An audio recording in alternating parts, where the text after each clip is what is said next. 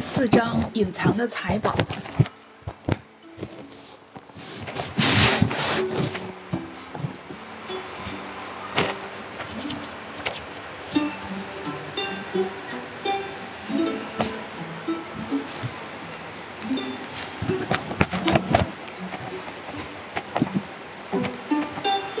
我先全员静音哈，如果你有问题，等一下自己打开麦再问就好了。我们先做一个祷告哈，天发爸，还是谢谢你，谢谢你再次预备时间，让我们能聚在一起。我知道我们在你心里面是至宝。主耶稣基督，我知道你对我们说，Darling, I love you。我们就是你心里面的挚爱。你会用各式各样的方式，让我们能经历到你的爱。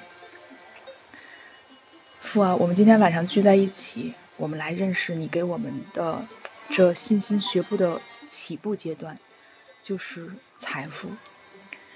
父，愿你亲自打开我们每一个人的心，在我们不理解还不晓得的那个地方，在心里面还没有柔软做好准备的地方，你亲自来做呢超自然的转化。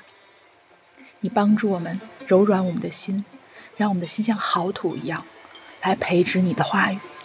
因为我们知道这宝贵的话语是从你而来的，愿圣灵在这个聚会当中带领我们每个人的心，让我们得到我们要得到的，并且将那宝贵的种子赏赐给我们，让我们在我们的生命中结出三十倍、六十倍、百倍、千倍的果实。谢谢你，奉耶稣的名，阿门。好啊，第四章隐藏的财宝，那我来念哈。看看周围的世界，我们就能发现金钱蕴含着权力。靠着金钱，我们能够做到许多没钱就办不了的事。它给我们带来了相当程度的尊重。例如，当一个有钱人走进一间房间，他的经济地位会赋予他权威，而同房间的穷人则没有这种权威。这其中的危险在于，你对金钱能力的信任，一不小心就会超过对神能力的信任。主仅次这种倾向，因而讲述了许多关于财务的事情。在其中一则教导里，耶稣说：“不要为自己在地上积累积积蓄财宝，地上有虫子咬，能锈坏；也有贼挖洞来偷。要在天上积蓄财宝，天上没有虫子咬，不会锈坏，也没有贼挖洞来偷。因为你的财宝在哪里，你的心也在哪里。”马太福音六章十九到二十节，这个段落的最后一句话耐人寻味。这句话说：“你的财宝所在的地方，也是你的心所在的地方。”意思是，你可以通过一个人把钱花到哪里去，来发现他把心放在哪里。这段经文阐述的重点，也就是耶稣让少年官卖掉所有财产时所强调的那样。马太福音十章二十一节。耶稣说了：“如果你比对你的钱更爱我、更相信我，那就是把你的财宝放进了天堂。这个人不会这么做，因为他的财宝以及他的心都在世界上的财富中。当然，我们知道主会反过来以财富来祝福他，那是比他所给出的还要多的财富。所以，神并不是试图从他那里夺走什么。”耶稣只是想要让这个人完全的信任、依赖上帝。如今教会不像耶稣所说的那样宣讲财务，很少有人从讲坛上学习到关于金钱的知识。一般情况下，人们说些什么的动机是让我们为侍奉或项目提供资金。在任何关于财务的教导中。最主要的信息应该是：如果你在小事上不忠心，你就不会在大事上忠心。少年人不愿意放弃他的财富，并且离开了。然后主耶稣说：“你听见这话，脸上就变了色，忧忧愁愁的就走了，因为他的财产很多。”耶稣看了看周围，对门徒说：“有钱的人进神的国是何等的难啊！”马太福音十章二十三到二十四节。你可能会这样说。有钱人重生太困难了，这是一个很重要的说明，是门徒们感到惊讶的原因。要他们相信神是多么的困难。他说的不是金钱本身让他变得困难，他是在说金钱上的充裕会欺骗人们对金自己的金钱有信心，然而不是对神有信心。钱不是问题，你把你的相信，也就是你的信任放在哪里才是问题。是金是相信金钱还是相信神呢？这是每个人都应该问自己的问题。我们都想说啊，是的，我相信神，但是你必须做到，而不仅仅是说出来。正如使徒雅各在书信中所说：“身体没有灵魂是死的，信心没有行为也是死的。”雅各书二章二十六节。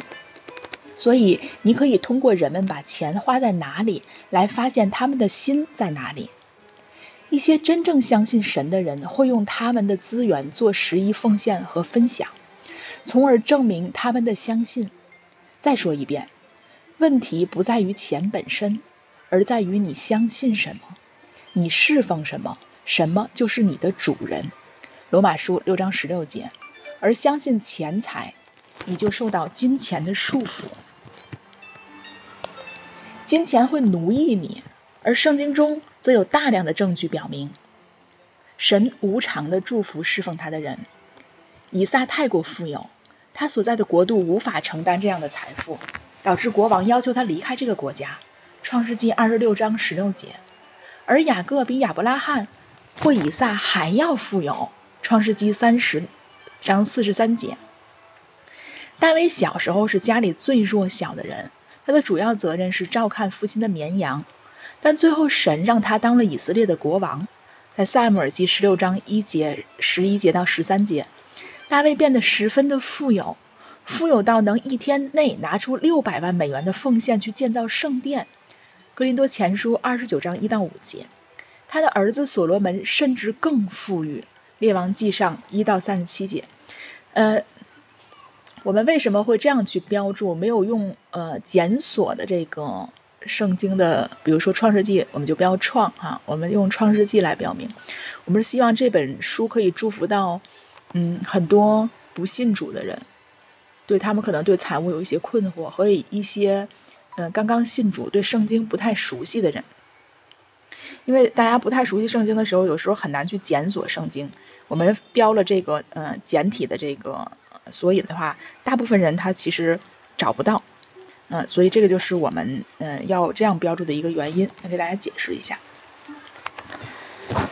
那我也希望嗯大家有空的时候可以多去查考这些经文，你就就可以看到为什么嗯书里面作者会这样描述。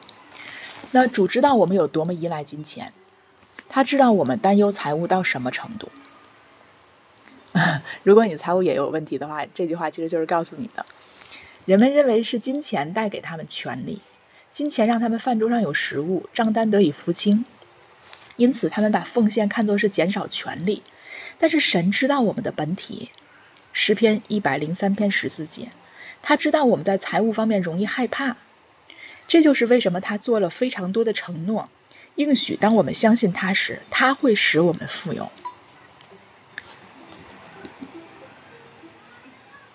一旦你呢迈出了第一步去信任神，一旦你明白财务是对信任的最小的运用，你会发现你会开始发现神的超自然的供应，这将会提升你的信心，你会开始为了更大更好的事相信神。从另一方面来说，如果你不呃不曾在财务方面相信神，你就会总是对他缺乏信心。大多数情况下，当你发现自己处于困境当中，你会努力坚信神对奇迹的应许，但奇迹不会发生，因为你带有持久的怀疑。你的内心可能会谴责你说，你从不相信神的承诺，例如给予吧，而你所给予的将会还给你。所以，你如何能相信写在同一页上的关于医治的文字呢？是什么让你认为耶稣的鞭伤使你得痊愈呢？那这一段其实是一个很我们一直分享这本书的一个重点。呃，重点就在于，在安德烈沃麦克他讲述这个圣经经文的时候，是他给了我一个非常清楚的脉络，他让我看到，呃。基督徒的困惑，我们对财务的困惑和众教会对财务的困惑，包括犹太人为什么至今不认我们的耶稣是基督，其中，呃，这方面的原因其实有很有一些牧者已经讲得很清楚了，比如说瑞尼麦克林，他就是他的母亲就是犹太人，所以他也是犹太人。他说犹太人呢不会认我们基督是凭着什么？凭着舌音的方言啊，使死人复活呀，你行神迹啊，这些犹太人都不会认。为什么？因为他们的大先知们曾经做过这样的事情，在他们的经验里面，这些是神的仆人都能完成的。但是道成肉身的基督救主，他们怎么认呢？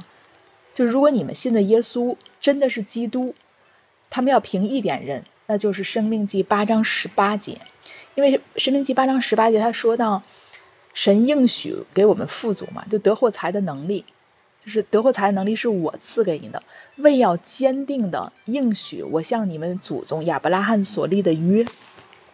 所以犹太人他们是一直一直持守的这个约的。但是大家都知道，犹太人其实是非常会赚钱的，不管他们是在嗯，在这两千年的动荡飘亡当中啊，还是在各个国家的呃这样的一个呃事态的变化当中，大家也知道，其实欧洲经历了很长时间的一段斗争啊内战，包括德国啊，包括英国。那但是呃，大家也知道，其实。像罗斯柴尔德家族，他们就是犹太人，他们会从这个快速的这些环境当中演变出他们的的这个赚钱的方式，呃，不管是在金融还是嗯，还是在其他的方面，犹太人其实真的非常擅长做金融，尤其是在信息方面啊，给予的非常快，就是拿到一第一手的信息。所以犹太人为什么不认为我们的基督徒的耶稣是基督？有很大一部分原因就是因为在基督教内还没有带来真正的富足。那我们也看到，其实以色列复国才七十一年嘛，它比我们早一年。呃，这七十一年当中呢，我们也知道以色列经历了呃四次大的战争，嗯，五次大的战争。但是这些战争并没有给以色列带来什么样的创伤，它反而使以色列每每战的时候都得到了更多的土地，收回了更多的失地。也就是说，越战他们就越富有，越战土地和领土就越大。其实这个就是犹太人他们站在神约中的一个祝福。所以神呢，呃，他造了一个，因为我们都是耶稣基督的肢体嘛，耶稣就像我们的头一样，我们都是他身上的肢体。那对于神来说，嗯，我比较认认可瑞尼的这个嗯分享，他认为对于对于神在地上的肢体来说，呃，他是一个完整的人，他就需要去行走。那犹太人是神拣选的第一条腿。可是因为犹太人背逆了神，他们并没有在神的约里面完成的，呃，就完全的去跟随神。但神看到犹太人只有一条腿，而且他们行的这个过程中也是在一个不成熟的这个里面去成长，所以神拣选我们的外邦人，把福音传向了外邦，让外邦人，呃，和和这个犹太人同得亚伯拉罕的祝福，所以就等于兴起了另外的一条腿。可是现在教会为什么不能够真正在世界上发光去行走呢？原因就是他只有一条腿。你想。一个人如果只要一条腿的话，他就是一个残疾人，他是不可能正常的去行走的。所以至今为止，教会还不能够在世上发出光的一个重要的原因，其实就是在财务方面。所以，呃，当安德烈欧麦克我看到他教导的时候，他讲到了这句经文嘛，就是说到这个，呃，人在小事上不忠心，在大事上也就神也不会把大事托付给你管理。那下面讲到就是钱财，那你在这个。不义的钱财上不忠心，那谁还把更多的要给你管理呢？所以安德烈他特别强调，信心学步的第一步其实就是财务。那这个也就是我反复跟大家讲的，世人中追求的终端。最高端是我们基督徒得到新生命以后的最低的起点，也就是我们的起点是他们的终点，这是完全不同的人生程度。但是为什么教会现在还不能够在这方面去成长？是因为还是没有很多人在这方面有领受。所以神的国是实实在在的。呃，你可以说神的国是，呃，不关乎吃喝，只在乎公益、和平并圣灵中的喜乐。你也可以说神的国不在乎言语，只在乎全能。嗯，但是公益、和平和喜乐。这里面是包含我们的所有在生生活中所有需要的。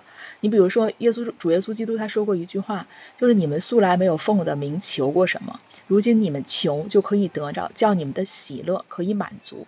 也就是说，我们的喜乐不是只是单向认为我们先喜乐神才会赐福给我们，我们的喜乐是来源于我们知道耶稣基督已经赐福我们了，并且。当我们开始和耶稣同行的时候，我们所寻求这些事情，比如说你的财物，在生命中真实的去经历了，反而你的喜乐会更加坚固。所以在我们呃跟随神的生命中，我们的生命也是需要一个成长过程的。而对神的认认识和相信，就是从财务方面来开始去成长的。呃，那我记得我们在这个呃财务管家的这个聚会中，我们也反复说过一个经文，就是在箴言书，他神说智慧的智慧的人有两只手嘛，那他的右手是长寿，左手是财富和尊荣。那和合本叫左手有富贵。呃，那也就是说，在你。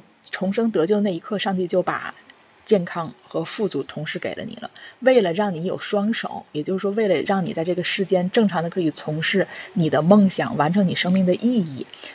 那现在，因为这个世界已经歪曲了，人们活着的意义，要不然就追求钱，要不然就追求健康。所以在基督里的新生命是不用我们去追求这些事儿，而且已经有了。但是我们需要的去去了解。那对于他这里面说的一句重要的话，就是如果你不曾在财务方面相信神，你就总是会对他缺乏信心。你比如说对医治的信心啊，对很多神迹的信心，我们都不能去相信。或者说你对神迹的这些相信，呃，会比较呃不坚定。其实根本的原因是因为你的基础没有牢靠。呃，我们也有讲过一个比喻，就是我们上学的时候，学校里会有跳级生。他可能从三年级跳到五年级，可能从初二直接跳到初一，跳到初三，这都是有可能的。当然，这种学生不多，不常见。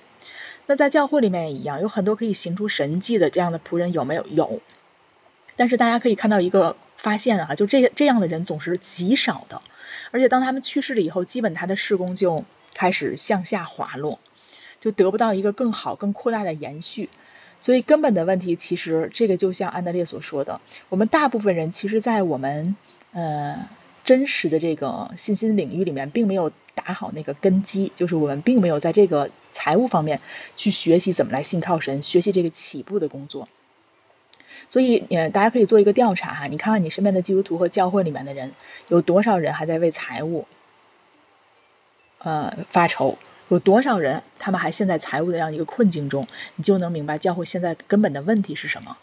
呃，这也是很多年来，其实我们看到了教会有很多的，嗯，很多的现象非常的不解，一直到嗯，我们来开致力于把这本书带给大家的时候，其实当我一遍一遍去校对稿子的时候，起初的时候我会认为我只是在配合翻译的工作，但是我没有想到怎么。这样 就是这么样的费劲儿翻译这个事情，需要我用那么多的时间去校对。但是在不断校对的过程中，神就让我明白，就是里面有很多重要的信息，我还是没有抓在心里，就是我的心里还是不是真正的明白。所以在不断的校稿的过程中，不断的这样的翻译的过程中，就变成了一个对我内化的一种变化。那。一遍一遍看的时候，心里就更加确定这是教会要走的路。其实教会的根基真的和财务有息息相关的关系，一个是财务，一个是健康。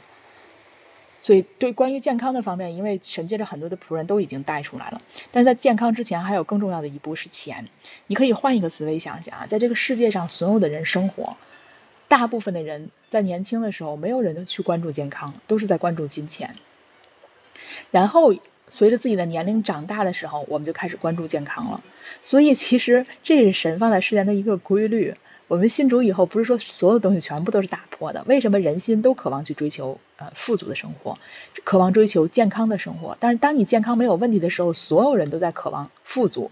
所以，这个也是我们新生命里面神给我们人心里最大渴望的一个满足。所以，当你得到新生命的时候，神第一步其实给的是是富足。当然，如果你健康有问题，他肯定要先给你健康嘛，因为你要有身体，才能有有有命留着去享受你的富足，去理解神所赐的。所以，这些经文非常重要哈，也就是我们不断的要来学习这本书的重点。嗯，说到这儿，你们有什么问题吗？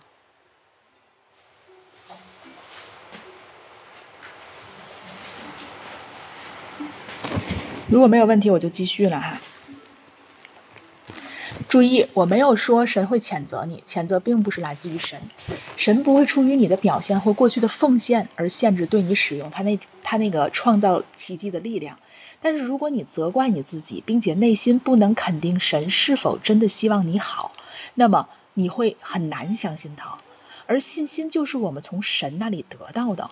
你看，金钱的危险在于，你可以去相信金钱能为你做什么，而不是相信神。然后，当你遇到一个金钱无法解决的问题时，你会感觉到你脚下的大地正在崩塌，神仍然会在那里帮助你，但你无法学会信任他拯救你的能力。这就是为什么给予很重要的一个主要原因，因为学习相信神是从你的财务开始的。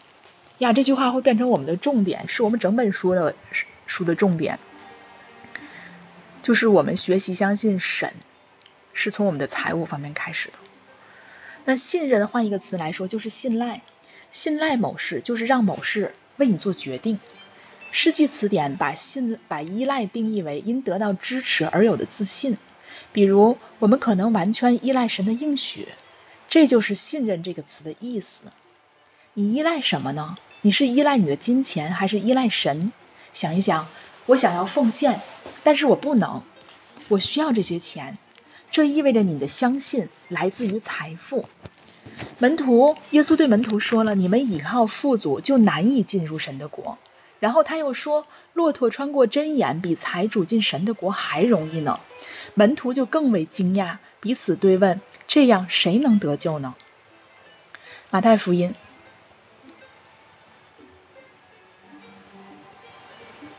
稍等一下啊。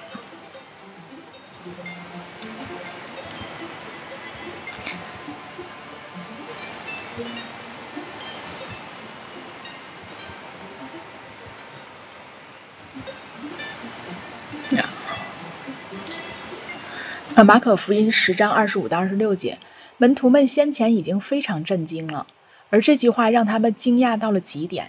现在他们觉得没有人会得救。耶稣说：“相信财富的人要得救，比骆驼穿过针眼还难。”他强调了把我们的财物交给神的重要性，以及相信神是我们的源头的重要性。然而，现在的很多人并不明白耶稣对这件事的重视。有一个正正在流行的故事很受人喜欢，他试图重新解释这则教导中耶稣的旨意。你可能已经听说了这个故事。据说针眼是耶路撒冷的一个特别的门。故事里面描述，白天城墙上的大门是开着的，但到了晚上，大门是关着的。进入城市的唯一途径是通过大门上的一个小开口。传说，小一点的门叫做针眼。为了让骆驼通过。人们必须解开骆驼的担子，让它跪着爬行。换言之，让骆驼穿过针眼是一项艰苦的工作，但并非并但并非不可能。这是一个很好的故事，但这种门并不存在。事实上，我有一个相关的有趣的故事。我在以色列的时候，曾经要求我们的导游带我们去看针眼大门。一开始，导游告诉我，那门不在我们的路线上，而我们没有空去看。我坚持提出要求，但他仍然不理睬我。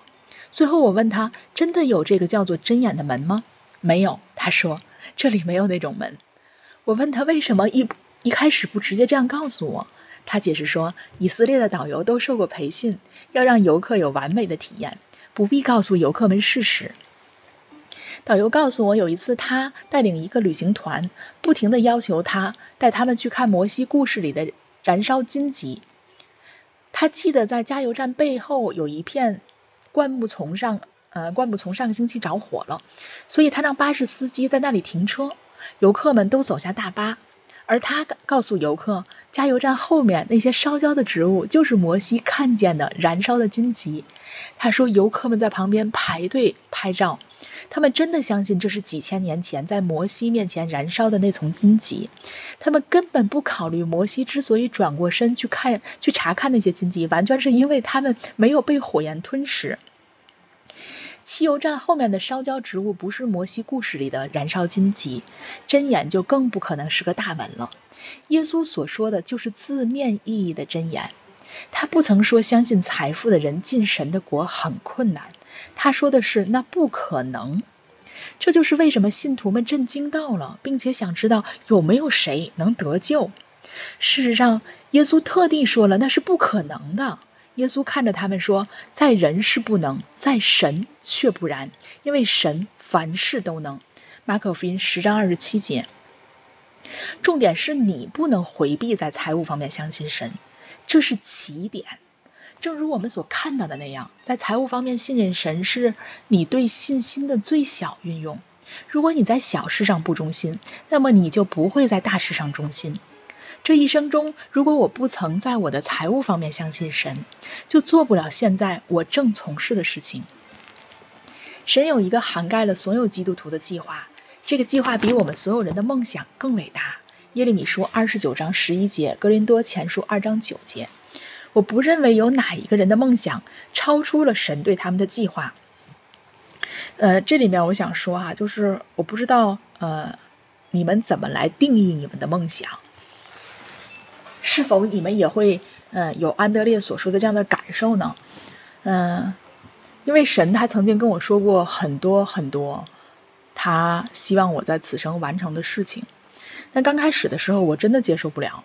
我觉得主啊，这事儿太大了，我就觉得 Oh my God，这简直开玩笑。我就你怎么能找我？我是如此卑微的一个人，你不管是哪个方面，都觉得你根本就没有能力去完成那些事情。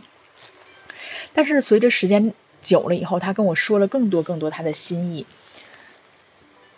很奇妙的就是，我到任何一个国家和任何一个地方。神总是会告诉我怎么样在那个地方能挣到钱，或者是在那个国家、那个城市里面有什么样的自然资源是不曾被开采出来的。就是我觉得我的我的脑袋里有一根天线，就是你到任何一个地方都能看到那个地方怎么有蕴含着一种怎么样的一种商业模式，或蕴含着怎么样一种不为人知的这种矿藏资源。它会带来一个巨大的财富，然后能复兴当地很多的人的生活，然后对于我们这些投资人来说，也能带给我们极大的收益。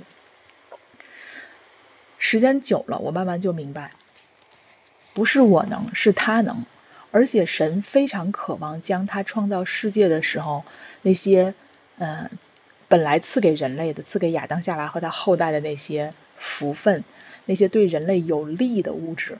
对这个世界有益的这些资源，能够帮助我们生活的更好，不仅使我们富足，也使我们能够在科技、然后教育各个方面有一个十足的前进的这么一个状况。嗯，所以慢慢慢慢你就会明白，其实神他不只是做小事，他也更喜欢去做大事，因为他会把一个极小的创意做得非常的大。那我以前就会认为，一个很小的创意怎么能可以，怎么可以让？这这么小的一个创意遍布全球，完成一个如此庞大的商业体系呢？慢慢慢慢，在你跟随神的时候，你就开始明白，原来至小的事，神也可以把它做到至伟大。就是它可以让单品极致化，它同时也可以有一些更大的这种方式，呃，来告诉我们，嗯。所以说到这儿的时候，我就我想鼓励大家，如果你也领受到了一些话语，或者你的心里面有那些很难磨灭的梦想，它伟大到不能够着边儿，你觉得此生可能真的就实现不了，而且尤其是像我们这么卑微的人，那其实我就要恭喜你了，因为你越做不到，你越觉得不着边儿，那个越是神要在你身上完成的工作。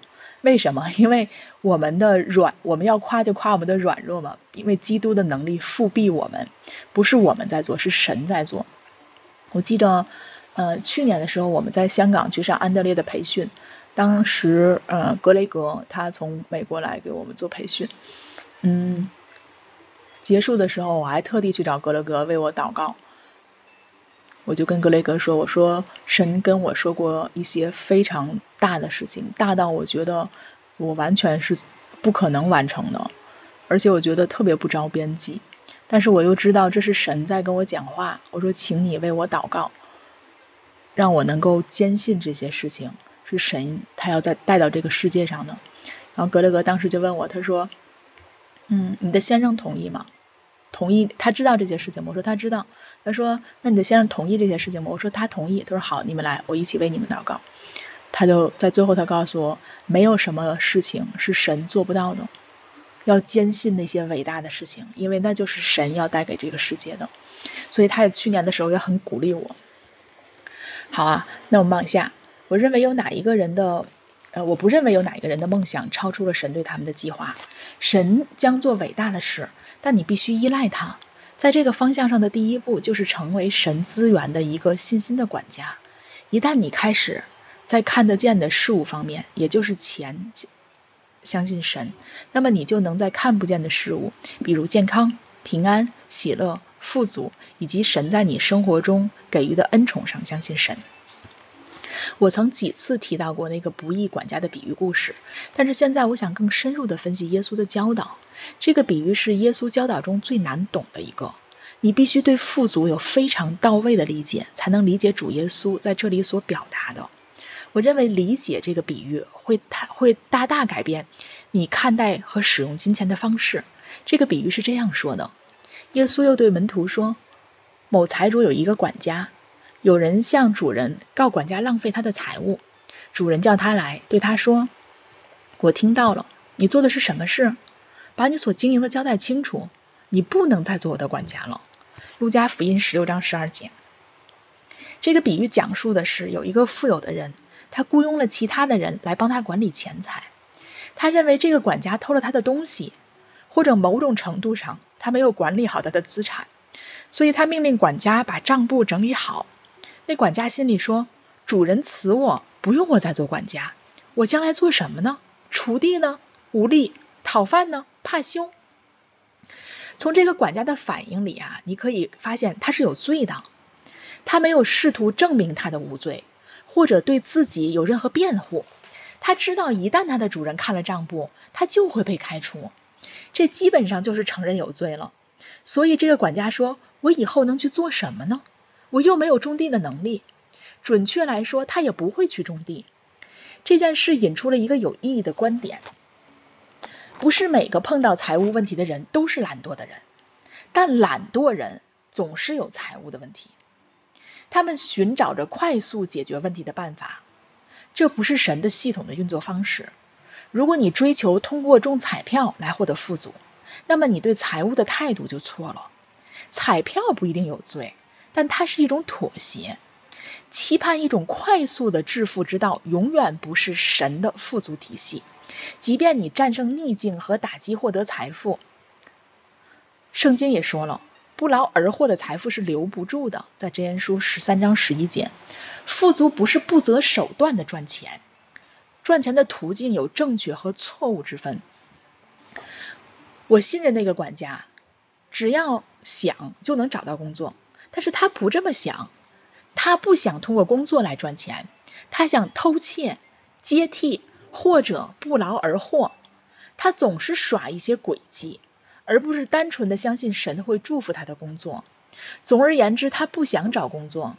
我耻于乞讨，可惜他不羞于偷窃。他可能还有工作。在排除了工作和乞讨的可能性后，管家想出了一个他喜欢的计划。呀，重点来了，这个非常精彩。我知道怎么做好，叫人们在我不做管家之后接我到他们家里去。于是他把欠主人债的一个一个的叫了来，问头一个说：“你欠我主人多少？”他说：“一百篓油。”管家对他说：“拿你的账，快坐下，写五十。”他问另一个人说：“你欠多少？”他说：“一百十担子。”管家对他说：“拿你的账，写八十。”路加福音十六章四到七节。这个比喻啊，只列举了两个欠债人，但我相信这些仅仅是管家所做事情的例子。如果只有两个人欠他钱，这个有钱人就不需要管家来管理他的财务了。所以我相信有很多人都欠他债。这些例子表明，管家召集了他主人的所有债务人，并大幅削减了他们的欠债。管家给他们所有人都打了折，他懒得干活。又又骄傲的不肯去乞讨，所以他一直在偷钱，但他没有把钱放进自己的口袋，而是放进了欠债人的口袋里。我不知道一百磅的油值多少钱，但那肯定是一大笔钱。管家给这一个人，一个欠油的这个人减少了债务，相当于今天的几万美金，而他给他主人的所有债务人都这么减了。这可能相当于几十上百上百个人，由于管家给的这个折扣而省下了上千美元。管家这么做背后的逻辑是：当他被解雇时，他可以去到每一个欠债人那里，说：“嘿，还记得我是怎么帮你省下几千美元的吗？嗯，我现在失业了，你能帮我一下吗？”这些人全部会对他抱有感激之情，或者为他的事业负责。管家可以白吃他们的，而不是去找工作。到目前为止，这个比喻并不难理解。他讲述的故事是一个人没有正确的使用他主人的钱，并为此被解雇。我们不知道他到底是在偷窃，或只是个差劲的管家。但不管怎么样，他都会被开除。所以，他本质上是用主人的钱去贿赂别人。他用主人的钱来影响别人，赢得别人的好感。人们总是从雇主那里偷钱，所以到目前为止，我们没有读到任何异常的部分。这故事的不寻常之处在于主人的回答。主人就夸奖这个不义的管家说：“做事聪明，因为今世之子在世之上，较比光明之子更加聪明。”路加福音十六章八节，这里有一个很简单的事实：主人找到了夸奖管家的地方。这很大程度上说明了主人对金钱的态度。设想一下，你抓到了一个偷你东西的人，你会称赞他吗？如果有天晚上你回到家，发现一个小偷待在你的客厅，手里拿着个口袋，里面装满了你的财物，你会不会对他说：“哇，干得漂亮！”你会称赞一个绕过你的保安系统，拿走你最值钱的东西的人吗？这个主人对于抓小偷的反应和你预料的不同，他没有生气或者要求审判。他真的称赞了那个管家，有可能这个主人太过富有，因此不在意别人从他那里偷东西。但是我不信，如果这主人不在乎自己的钱，他一开始就不会找一个管家来管账了。我想这个主人明白，钱只是一个工具，钱不是我们要珍惜的东西，是神的祝福和恩惠让我们富有，而不是钱。我相信这个主人知道金钱不是富足的重要部分。大多数人通过收入和退休金来判断自己的价值，但是这些东西只是真正价值的事物，只是真正有价值的事物，也就是神的恩惠的物质表现。有钱只是神恩惠的副产品。主耶华告诉亚伯拉罕：“我必叫你成为大国，我必赐福给你，叫你的名为大，你也要叫别人得福。”创世纪十二到二节。正是上帝对亚伯拉罕的生命所说的恩惠，使他兴旺起来。是神的恩惠让他财富增长，让他能在荒漠放牧牛羊而富有。耶稣的比喻也是这样。显然，主人发现他的真正财富是神的恩惠，而不是管家偷的钱。这就回溯到了我提到的关于成为管家的第一个要诀：认识到我们拥有的一切都来自于神。神给我们资源，但资源本身不是对我们真正有价值的事物。就像那个关于会下金蛋的鹅和古老的儿童的比喻所说，产金蛋的鹅比金蛋更值钱。鹅每天下一个金蛋，当你有了鹅，你就会得到所有的金蛋。同样，钱不是你真正的资产，真正的财富是神赐予创造财富的祝福和恩惠。如今有很多人专注于收集金蛋。但他们完全忽视了创造这些金蛋的生育力量。拥有鹅的人最终会比四处去找蛋的人拥有更多黄金。同样，一旦你发现了神是你富足的来源，你就会明白追在财富的后面有多么不值得。这就是为什么圣经提醒我们，获得财富的能力来自神。你要纪念耶和华，因为得获财的力量是他给你的，为要坚定他向你列祖起誓所立的约。像今日一样，《生命记》八章十八节，神是我们富足的源头。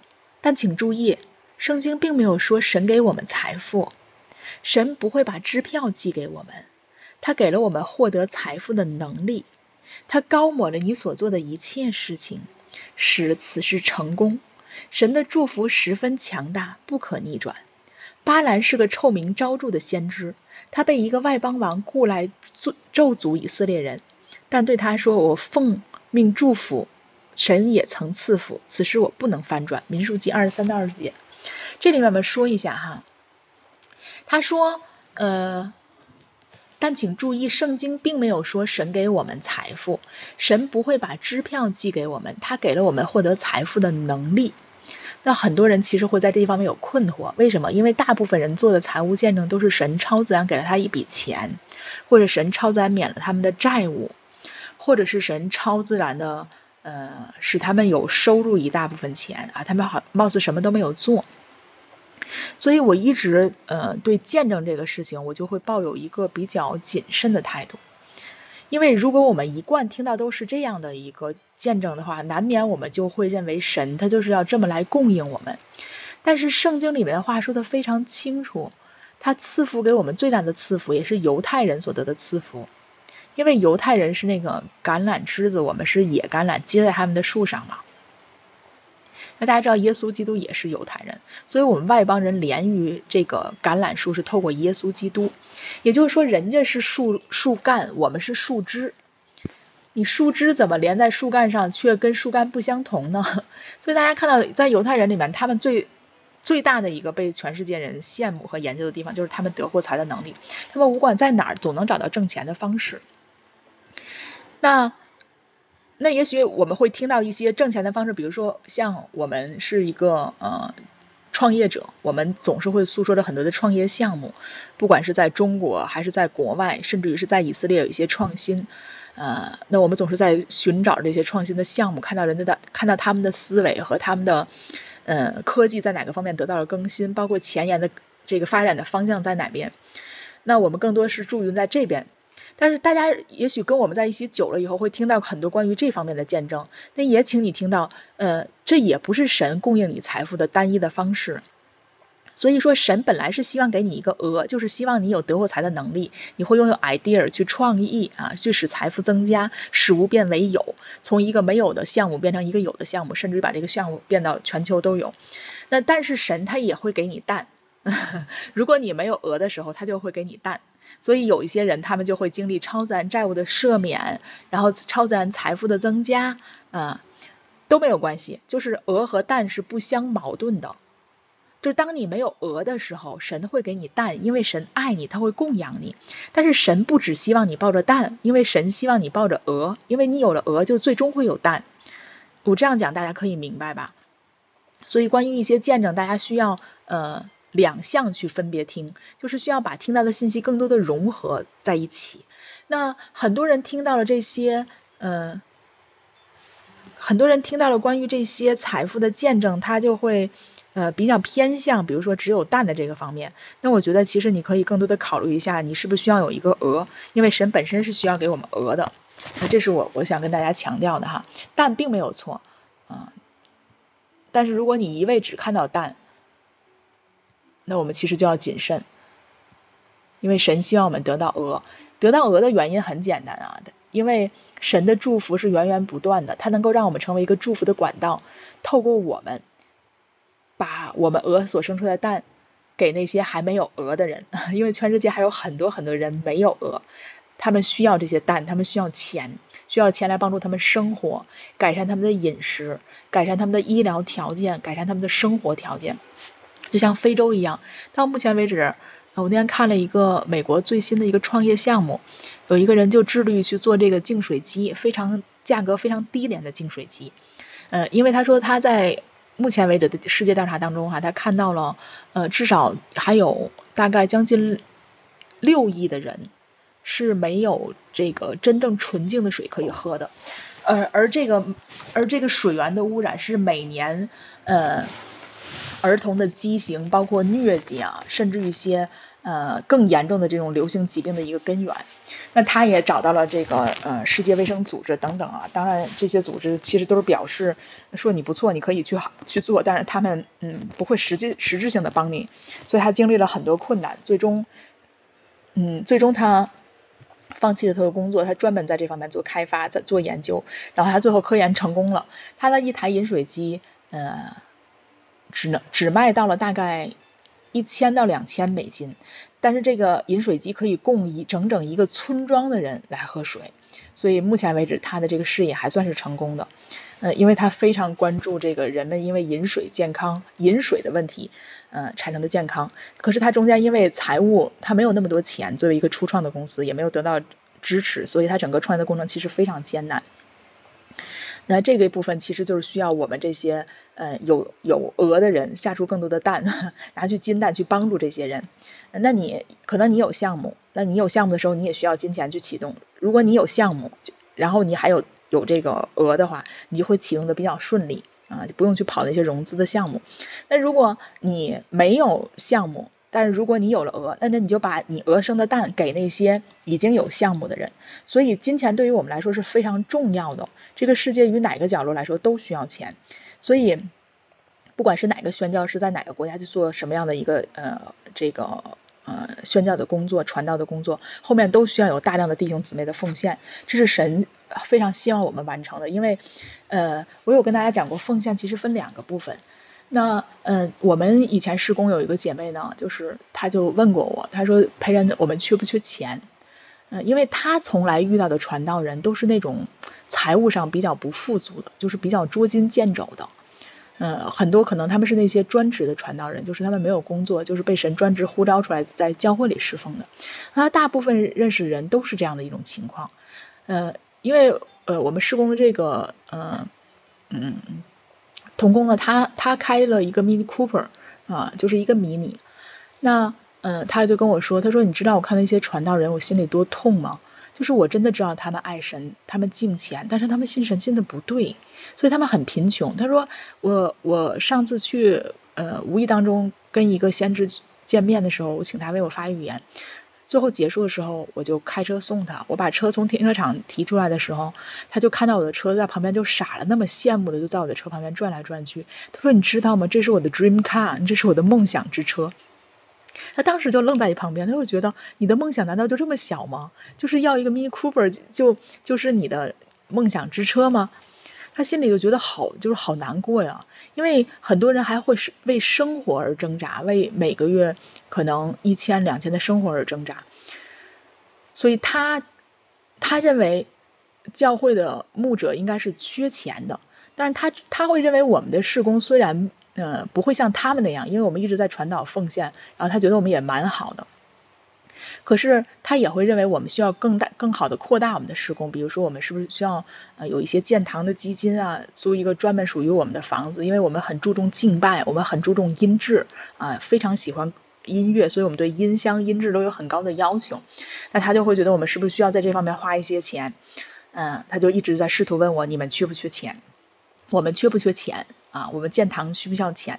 他很多次试探问过我说：“我不缺，我们不缺钱，我们也不需要。就是对于我们的开销来说，我们不需要钱。”嗯，那他就当时他就把他的呃一一些奉献款，比较大部分的奉献款都奉献给那些贫穷的传道人和那些呃需要帮助的那些教会。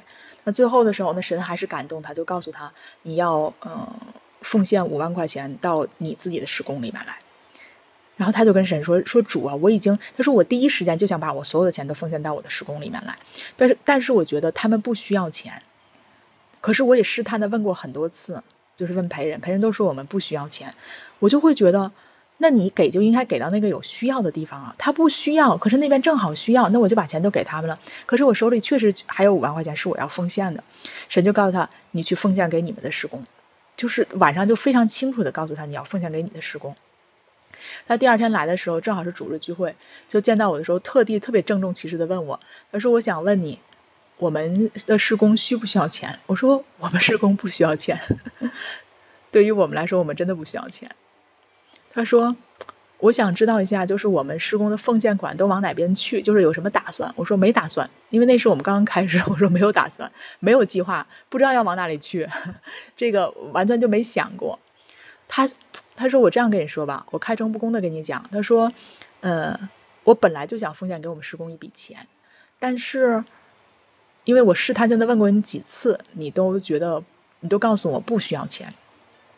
然后我又问，呃，大概我们要怎么去花钱？然后你说也不知道要怎么花钱，因为我们刚开始。他说我就彻底懵了。但是昨天晚上的时候，就神非常清楚感动我，还是要让我奉献呃一点钱给施工。”那你就给我一个账号吧，因为那时候我们刚刚开始吧，大概开始就没有没有一个月，应该可能最多也就一个月，或者不到两个月。然后我就给他一个账号，他就奉献了五万块钱。然后，当我收到这五万块钱的时候，我就明白了，其实对于我们来说，收到五万块钱的奉献，当时是我们第一笔收到，嗯，当时第一笔收到最大额的奉献，就是这五万。嗯，对于我们来说，我们当然很感恩，知道神他一直都是丰丰富富的祝福我们的，因为我们我们也真的是没为钱担忧过。第二点，对是对于他来说，这是一个巨大的转变，因为他认为他的奉献是给那些有缺乏的人的，所以我就跟他讲，我说你知道吗？你这次奉献对于你来说，你经历了一个你不知道的神的祝福，就是奉献是分两部分的。你在缺乏的思维中给的就是缺乏的人，你总认为钱应该流向那些缺乏的人，这样才是神的心意。但是神最大的心意是尊荣。神给我们的心意是希望你有了还能够再有，就是有上加有。所以圣经里不断的说是恩上加恩，利上加利。你对于我们施工自己的施工奉献，其实就是让你明白，祝福的最高阶段是在于利上加利，恩上加恩，让你不仅有了，还能够更多，让你富富有余，余到你足够去帮助更多的人。所以这个就是我想跟大家讲的，呃。为什么说你关于鸡和蛋，呃，鹅和蛋的问题？我们现在要讲回来，这个就是一个重要的原则。那大部分人其实他还是在这个贫穷的思维里奉献，就认为可能这个地方需要钱，然后这个人需要钱。对，这是奉献的一部分真意，就是我们要去帮助那些需要的人。但是还有一部分，这个叫尊荣的奉献。就像当时示巴女王来朝见所罗门的时候，他会给所罗门无数多的财富。我们往后学的时候，大家会看到，但是他给所罗门的财富。会让当时他们的国家的人想：我们还有这么多贫穷的人口，你为什么不解决这些问题？你要拿到钱去给那个根本不需要钱的所罗门，那根本不需要钱的以色列。但是十八女王就是要这么去尊荣所罗门王。当他这么做的时候，神所罗门给回来的远远大于十八女王所给他的。对，呃，这个就是我今天想和你们分享的一个重要的事情，就是奉献它其实分两部分。嗯，好啊，我们继续往下。神的恩惠一旦临在我们的生活中，就无法停止。唯一能破坏神祝福我祝福的是我们自己的不信和消极。只要我们继续相信，神的祝福就会继续降临。神的恩惠对你生命的真正价值，明白了这件事，你的态度就会和路加福音第十六章中财主对待他的管家的态度是一样的。您可以看看你拥有的所有的东西，然后说这只是一一种东西。你会明白，金钱只是一种工具。用于帮助你完成神叫你去做的事情。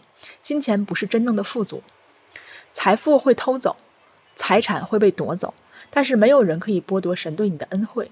有钱的主人知道他真正的财宝在哪里，所以他没有生管家的气，他没有把他的纸币或硬币当做他的真正的净值。一旦你拥有了同样的心态，偷你东西的小偷就盲了眼，失去了害怕和恐慌的感觉，你就能抓到他。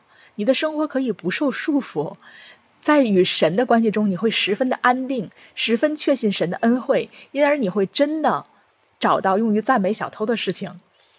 你在生活中积累的财富并不重要，你生命的焦点应该是你与神的关系，这是财富积累的原因。钱没有那么重要。另一方面，神对你的恩惠是无价的。所以上面这个解释，大家有问题吗？关于我们讲，呃。安德烈他阐述这个财务管家这个这个整个的这个环节，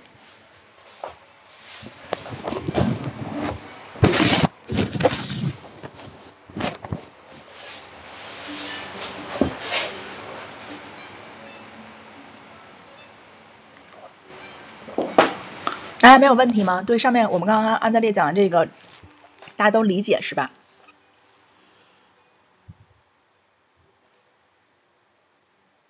我没掉线儿吧？是的，是的，是的。啊，没问题。嗯，感觉理解的吃力。嗯。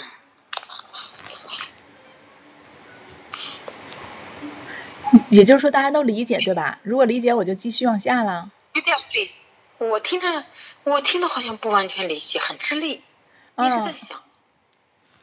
他的意思是说，呃。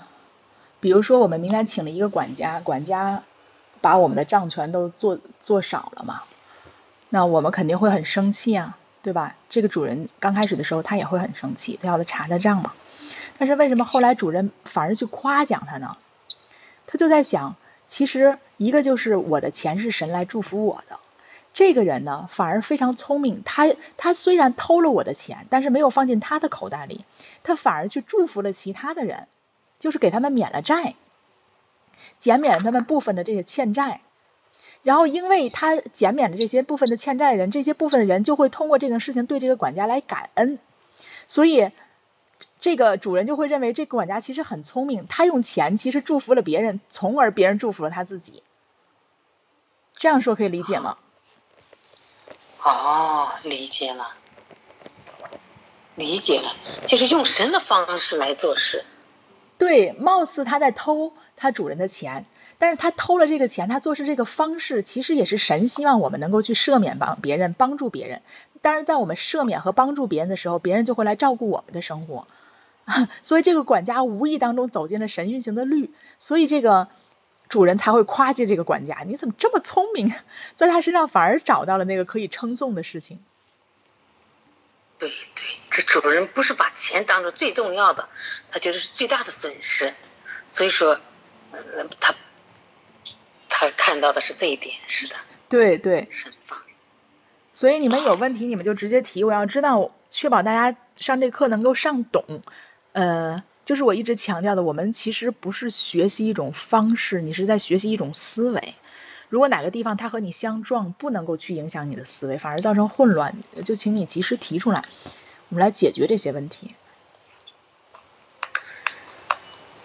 是的，这这这个这种理解，这种我觉得太让我吃惊了。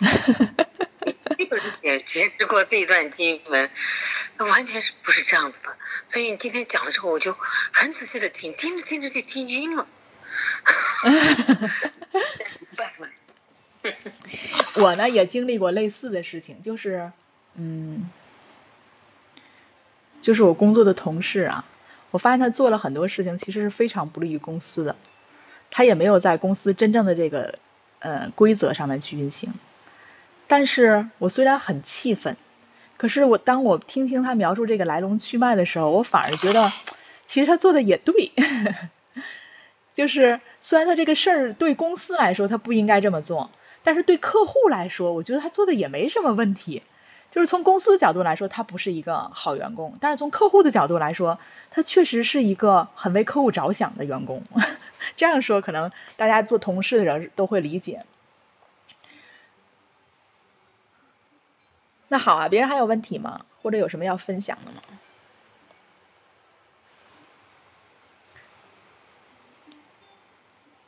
啊，那。我有一个困惑想问，嗯可以吗？可以啊。你在吃东西吗？哦，哦，刚吃过，吃了一。嗯，好，你讲。喂，信号好像不是很好，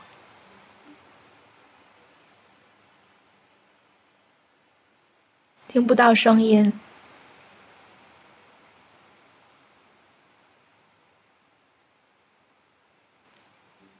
听不到声音，其他人要有问题吗？因为对方听不到声音。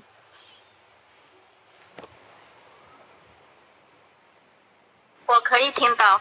啊，那大家还有问题吗？没有问题，我们就先继续喽。然后最后的时候，我们再再问。好啊，那我们就继续。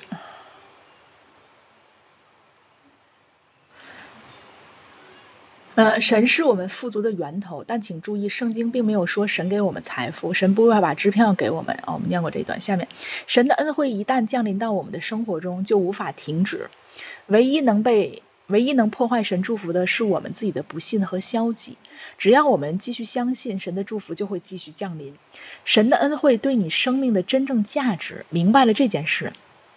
你的态度就会和路加福音第十六章中财主对待他的管家态度一样。你可以看看你所拥有的东西，然后说这只是一一样一种东西。你会明白，金钱只是一种工具，用于帮助你完成神教你所做的事情。金钱不是真正的富足，财富会被偷走，财产会被夺走，但是没有人可以夺呃剥夺神对你的恩惠。有钱的主人知道他真正的财宝在哪里，所以他没有生管家的气。他没有把他的纸币和硬币当做他的真正净值。一旦你拥有了同样的心态，偷你东西的小偷就盲了眼，失去了害怕和恐慌的感觉，你就能抓到他。你的生活可以不受束缚，在与神的关系中，你会十分的安全，十分确信神的恩惠，因而你会真的找到用于赞美小偷的事。你在生活中积累的财富并不重要，你的你的生命的焦点应该是你与神的关系，这是财富积累的原因。钱没那么重要。另一方面，神对你的恩惠是无价的。来自德克萨斯州的呃沃斯堡的牧师，加利略山大教堂的。呃，鲍勃·尼科尔斯牧师是我的好朋友。两千年四月，龙卷风袭击了该地区，摧毁了他的教堂。这是一个耗资一万八千美元的建筑，这个价值还不包括建筑里的东西。不到六十秒的时间里，它就被完全摧毁。风暴过后不到一个小时，CNN 就站在残骸前采访牧师鲍勃。他戴着安全帽说：“这不是神做的，这只不过是魔鬼的攻击。”他说：“神会让事情都变好的，他们最终会拥有一个比摧毁的教堂好上两倍的教堂。”鲍勃牧师的态度和那位财主一样，他亲眼看到自己有形的资产统统被剥夺了，但这并没有动摇他的信心，因为他的信心不是有形资产，他知道是神的祝福造就了这一切，他仍会得到神的恩惠。暴风雨夺走了他的财产，但神的祝福仍在他的生命中。最后，鲍勃牧师的新建筑确实比被龙卷风摧毁的那个好两倍。他倚靠耶和华，耶和华就把一切从他身上拿走的，后来有的都归还了。这就是那个财主的想法。他发现一个故宫从他身上偷了价值几百万美元的东西，却一点也不感到烦恼。华尔街的人们在损失数百万美元时就开始跳窗，因为他们所有的信任都给了金钱，他们的自信心都在金钱上。金融危机把很多人推到了悬崖边上，但就像那个财主一样，如果你相信神，你就不会动摇。只有你不再把生活建立在物质的基础上，并且依赖神时，你才能有这样的信心。当你的相信在于金钱能为你做什么，那么你的安全就是在你的银行账户里。当你的银行存款金额变得很低时，你就会感到害怕和不安全。但当你明白神是你的来源时，你就不会固守资产。这种心态能让你在晚上睡好，学会相信神，而不是相信资产或其他人。这会彻底改变你的生活。事实上，你可以生活的不被金钱束缚，可以不活得像金钱的仆人。钱不算什么，神对你的祝福和恩惠才是真正的财富。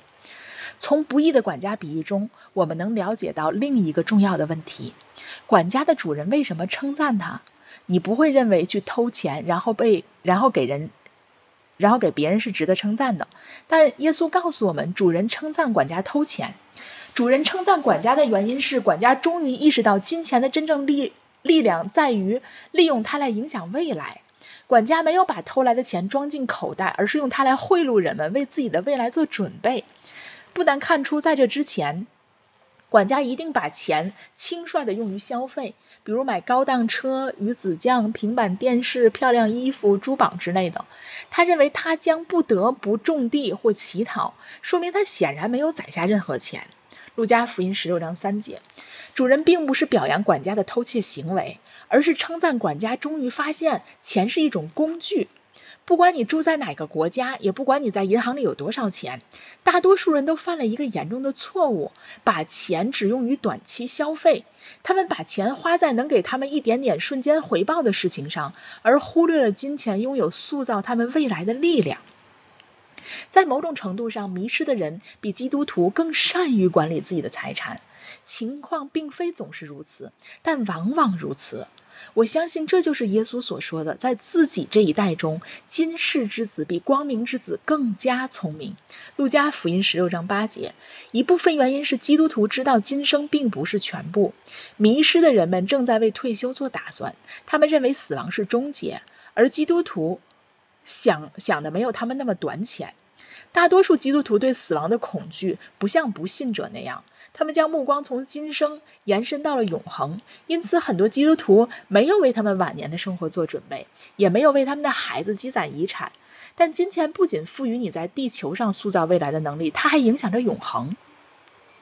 耶稣讲完了那个称称赞不义管家财主的故事，他说：“我又告诉你们，我借着那不义的钱财结交朋友，到了钱财无用的时候，他们可以接你们到永远的住处去。”路加福音十六章九节，从希腊语中翻译来的“无用”在这里也意指死或死亡。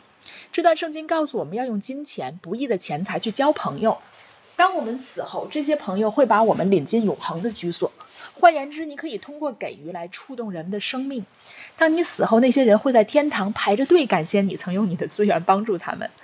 你可以直接给予他人，也可以支持福音的传播。福音能够拯救、医治和传递。金钱只是暂时存在的，它不存在于天堂。你死后不能随身携带。所以你永远不会看到灵车拉着一辆移动的货车，纸币、黄金、硬币、钻石和白银都是暂时的，总有一天他们会被焚烧。彼得后书三章十节。但把钱投资在别人的生命中，你就可以把注定要毁灭的东西变成永恒的东西。你可以把钱投资在福音上，用它去触动别人的生命，把钱变成永不消逝的东西。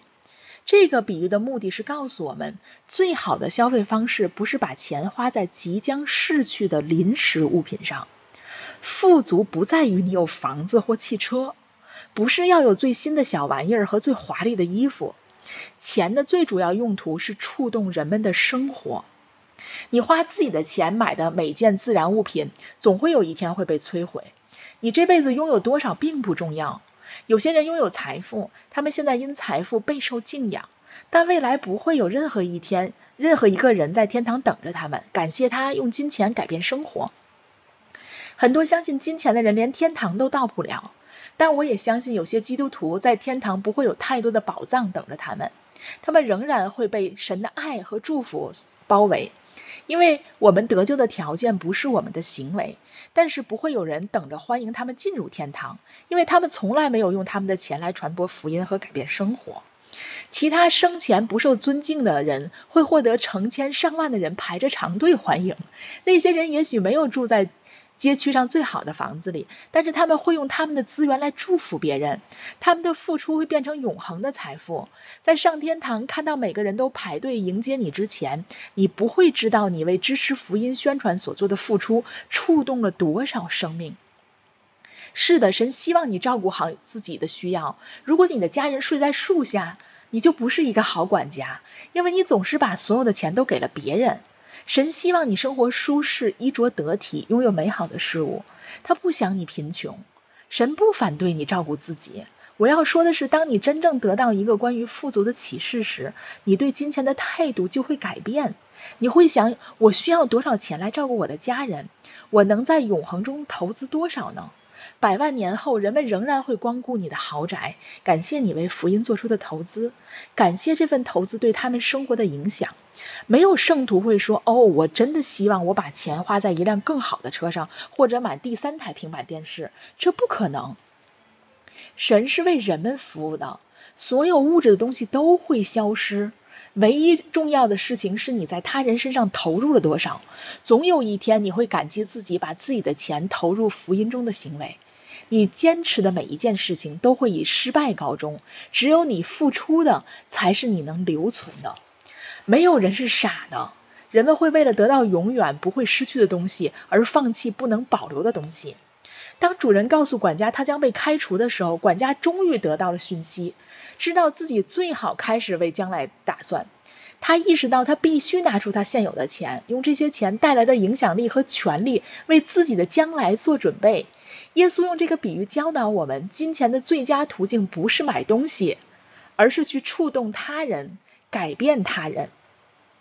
不幸的是，我不认为有很多人理解和采纳了耶稣通过这则比喻教导的思想。大多数人都是先照顾自己，然后用剩下的打发神。他们心中的一切私欲都满足了，就把剩下的给神。神没有生他们的气，但他们错过了良好的财务管理的好处，学会用更少的钱生活，并利用我们的一部分资源来影响未来，这要好得多。我并不是说你应该埋头苦干，你呃不享受生活。你需要在计划未来和享受当下之间保持平衡。但至少在美国，很多人已经转向了只考虑当下，需要。满足每一个突发的性质，人们正在抵押他们的未来。这样他们就可以享受现在的一切。他们沉溺于抓住一切他们能抓住的东西，他们根本没有计划未来。他们最好要像不义的管家那样，认识到钱最好为未来而花。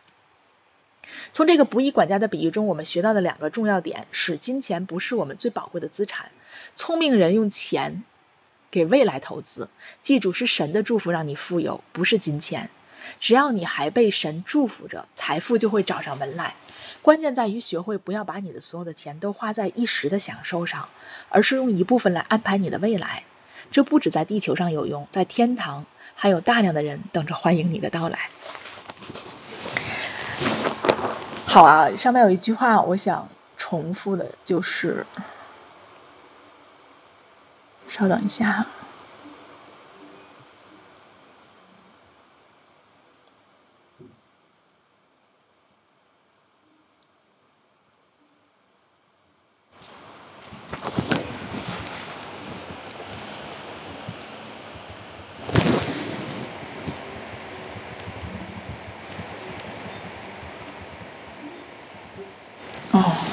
没关系，大家有什么问题和要分享的，你们先说，我先找我那句话。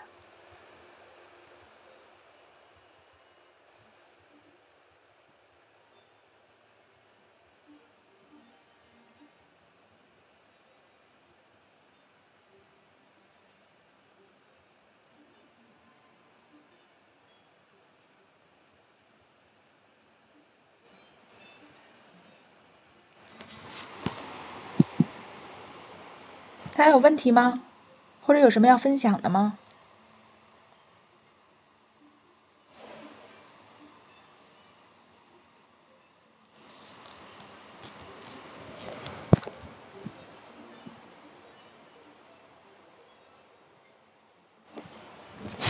你们好沉闷呢。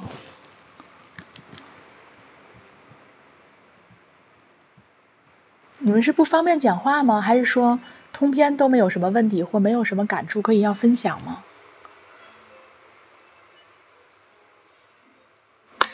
我们是在听，是在想。刚刚说的那个就是把这个钱用在福音上了。我我我讲一件事情啊，哎，我是我我有个感觉啊，就是，哎呀，如果这个人他愿意嗯听福音，他愿意信神。我觉得哦，我特别愿意把钱花给他，呀，我特别愿意开车拉着他干这个干那个，因为我觉得，呃，就是特别兴奋。就比方说前段时间，呃，在那个 做头疗的时候认识的，做头疗的时候，嗯，然后呃，我提起来这个这个那个神，提起来，然后给他们讲讲了有一个他就是做那个做那个身体，就是做那个叫呃原始点按摩和那个艾灸，嗯。哎呀，我觉得他很可慕，三个人在听，他的眼神就不一样，很可慕。我就觉得，哎呀，我有一种负担，我要接近他。他是刚好他是搞服务的，那我只要愿意花钱，只要愿意去做，肯定我能。就能和他在一起，我就觉得就是一种特别的 那种盼望吧。就后来我跟他联系，他是一个很诚实的人。他说的，呃，我原始点其实我以前做过。他说的，嗯，你你做一天吧，你先体验一下，看你能不能受得了。哎，我说不用，我做一个疗程，做一个疗程。他说啊，你做一个疗程，我再给你送两天。因为我觉得太高兴了。其实我当时经济很紧张的，因为我之前发生了一些事情，很紧张的，连我的那。银行卡都被冻结了，拉入黑名单了，然后我就去，呃，去做，哎呀，去做我就觉得有一种莫名的喜乐，哎呀，只要愿意，他愿意听福音，嗯，反正是我都愿意，我都愿意，就是说他做什么我都愿意。后来，当然我也不是滔滔不绝的讲什么，也是看他愿意听，嗯，他想问或者我就给他讲，然后后来他真的他信了，他信了之后呀，他他特别兴奋。哎呀，他特别感谢我，然后还有一个，就像他那个，他那个，嗯，他那个，他有一些就是那个爱绒，他卖不掉的，卖不掉的呢，他就无意说了一下，他说啊，能不能帮卖掉？因为我想我也卖不掉。后来给我们家的那个人讲一下，我老公讲了一下，他说现在疫情已过了，疫情要不过嘛，我们单位可以那个啥，可以，嗯，可以帮他消化一下。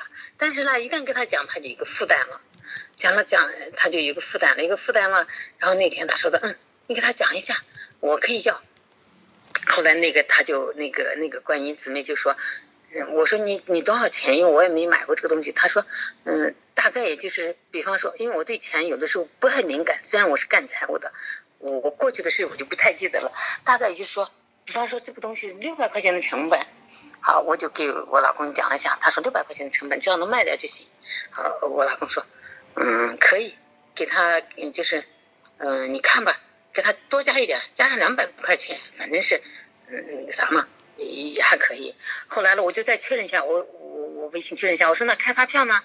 呃，那意思就是开一千，然后我当时就给他付了八百。后来回来了，我就说你说是开一千块钱，然后我给他付了八百，我说你给他付完。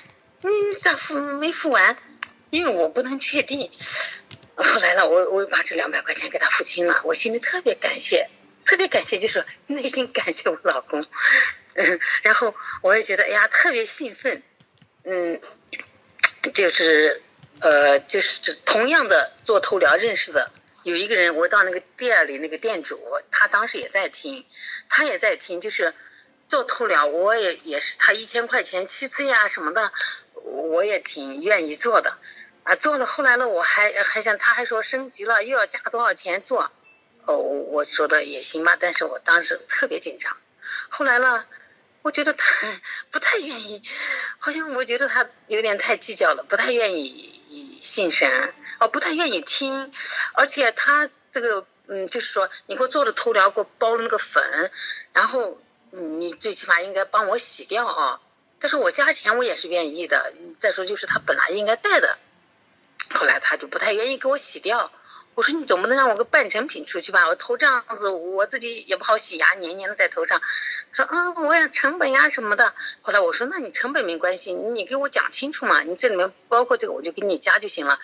后来呃给他加了，加了我就觉得对于不愿意信神的人，我就不舍得给他花钱，我就不舒服，嗯。其实我就是在讲，然后啥我自己忘了，就是我特别愿意愿意听福音的人，我就愿意给他花钱。我我觉得我特别兴奋，我有一种极大的盼望和喜乐。不愿意听福音的人，我觉得，哎，我总觉得和这个人交往，也许他能信神，我我我觉得挺好的。如果确定他不愿意信神，或者不怎么，或者我就没有。明白。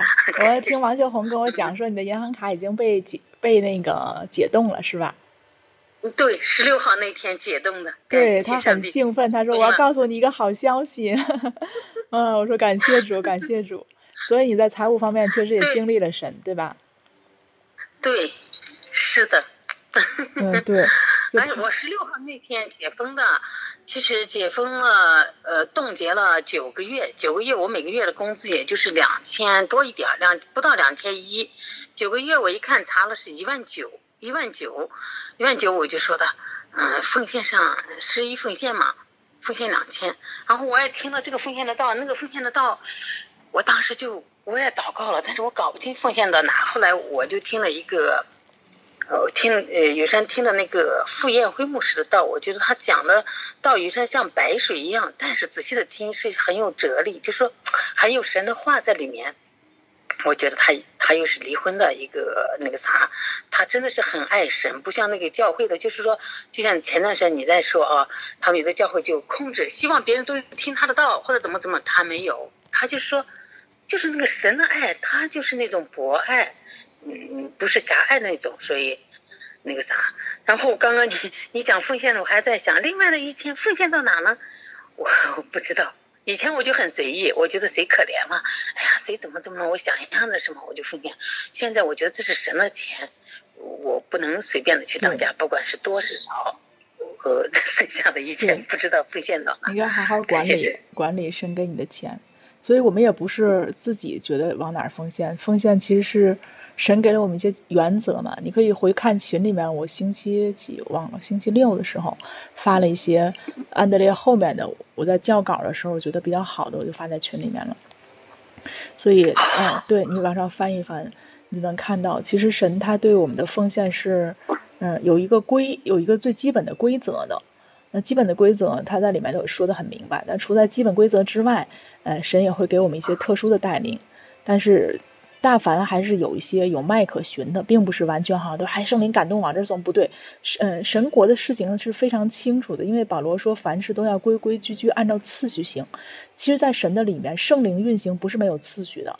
现在很多人把圣灵描述的好像就是东一榔头西一棒槌，好像就是完全摸不着脉络，还说这是一个奥秘。对，很多事情是神的奥秘，我们测不透的。但是，呃。在这个测不透的奥秘之下，神还是给了我们一些规律，是有迹可循的，因为这就是神做事的方式。所以你去回看一下，大概你就明白，呃，奉献是怎么样。另外，我跟你说，傅艳辉已经结婚了，他现在是二婚状态。嗯，他三婚都离婚，他又又分了。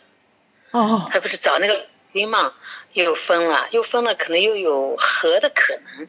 哦，好的，哦，感谢主，嗯，愿神赐福他。好，我找到那句话了，就是学会用更少的钱生活，并利并利用我们的一部分资源来影响未来，这样好得多。这是我一直特别强调的，因为我们建这个群当时是，呃，我们建群的当时其实就是在财务的根基上建的。我们是为，呃，为以前我们的群叫为神做个有钱人，呃，是桑代阿德拉加牧师那本书，它里面就特别讲到一个，呃。关于财务的开始，哈，就是你要节省你的开支，因为现在有很多的花销其实是你不必要的花销，就是他在讲我们要延迟我们的消费，延迟我们冲动性的消费，要把钱花在你应该花的和必要性的消费上。其实有很多消费其实是没有必要的，是出于冲动，比如说女生买衣服、买化妆品，都很多都是没有必要的。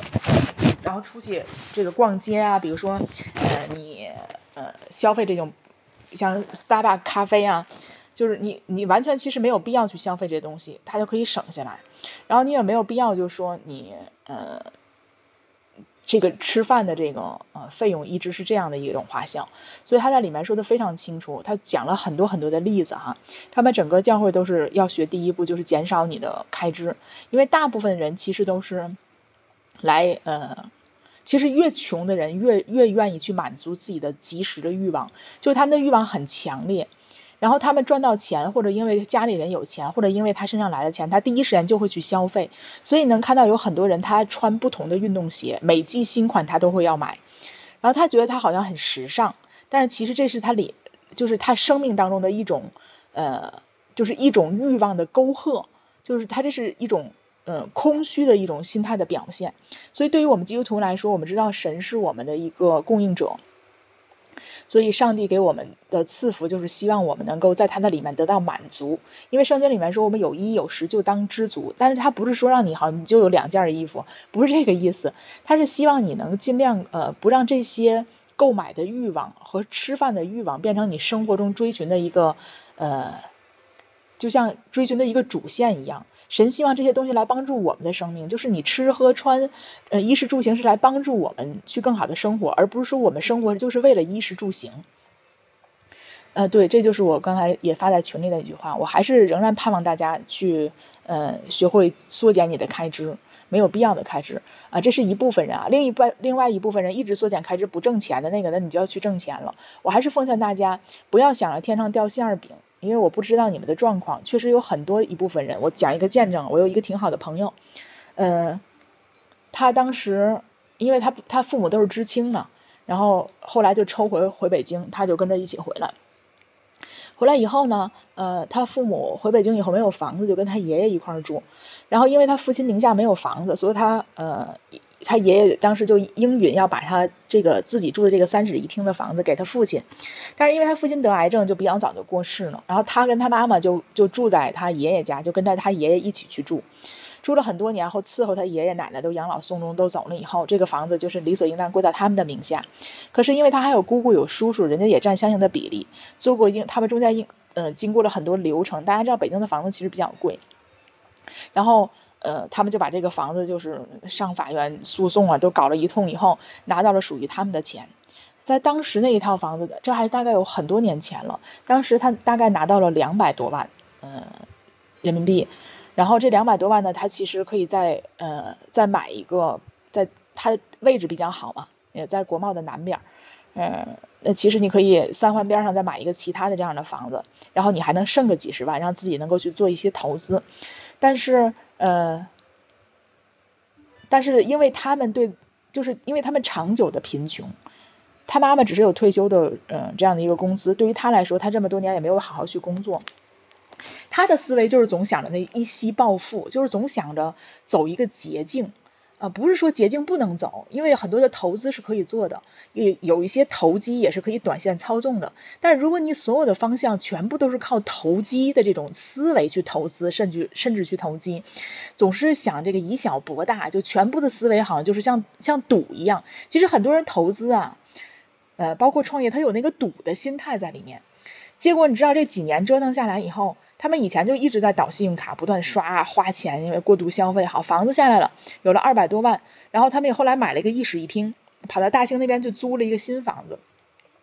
这样的话，他们的呃，他买的那个房子的也租出去了，就够他们新的在郊区租的这个房子的租金。那其实他们自己每个月，你就是母女两个人的生活还能有多少钱呀？可是大概连一年多过了都没有，他又回来跟我借钱。我说你已经。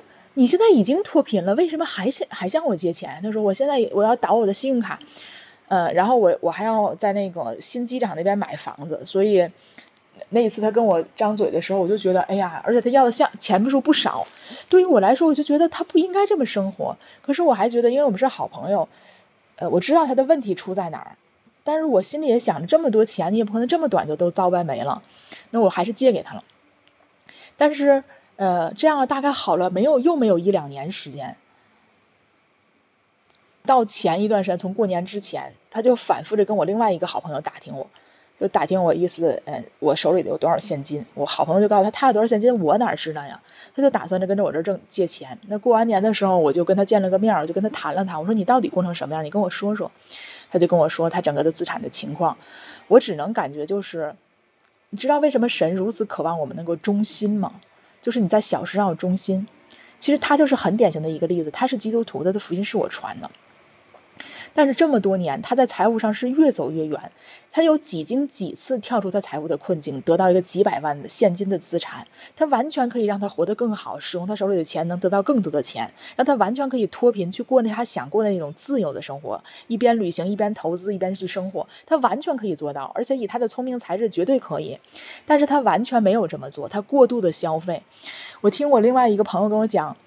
他他从来不跟我讲他花多少钱，因为他的那种花钱的方法，他是让我一定会说他，因为我不是一个主张过度消费的人，何况他的这个生活水平不到那个程度，他好像是买就是只是去一去美美容院，大概做一个什么头皮护理就要花几千块钱，结果他就把钱全都搞没了，现在又搞到又是负债了，就是。银行所有的这个信用卡都已经倒不开了，所以你知道吗？其实你手里有多少钱并不重要。很多人认为我现在可能有钱了，我得到一笔钱，我就能解决我的问题。这根本不是解决问题的方式，是你的思维需要改变。所以很久以前我不太明白中国人说“千金散去还复来”，那个时候我就在想：哇，这好不容易才累积的千金，这散去了，我还有多少年才能把千金累积累积起来呢？怎么还能还复来呢？可是随着我不断认识主耶稣的生命，让我明白他的思维，明白他对钱财是怎么看待，然后明白了范蠡，范蠡就是咱们中国人拜的财神爷嘛，那其实不是一个虚构的人物，他是一个真人。所以，呃，范蠡这个人，其实你们一百度就知道他很很神奇，他三散三聚家财，非常的富有。他挣钱的这个这一个思路哈，其实就是耶稣所说的那个思路。那他非常造福地方的百姓啊，那。他就是千金散去还复来，而不而且不是一次两次，是三次。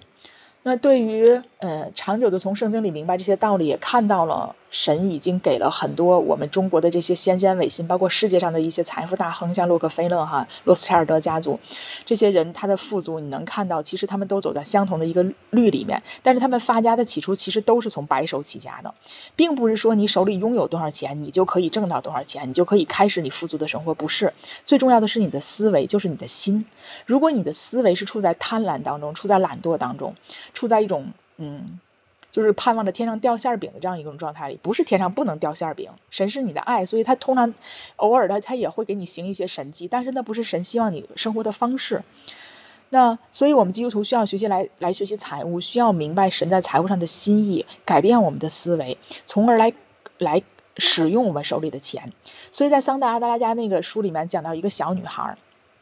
就是他起初根本一点钱都没有，然后他是逐步开始，然后大概是三年的时间，他挣到了第一个一百万美金，他就在他们教会带领青年团体去挣钱。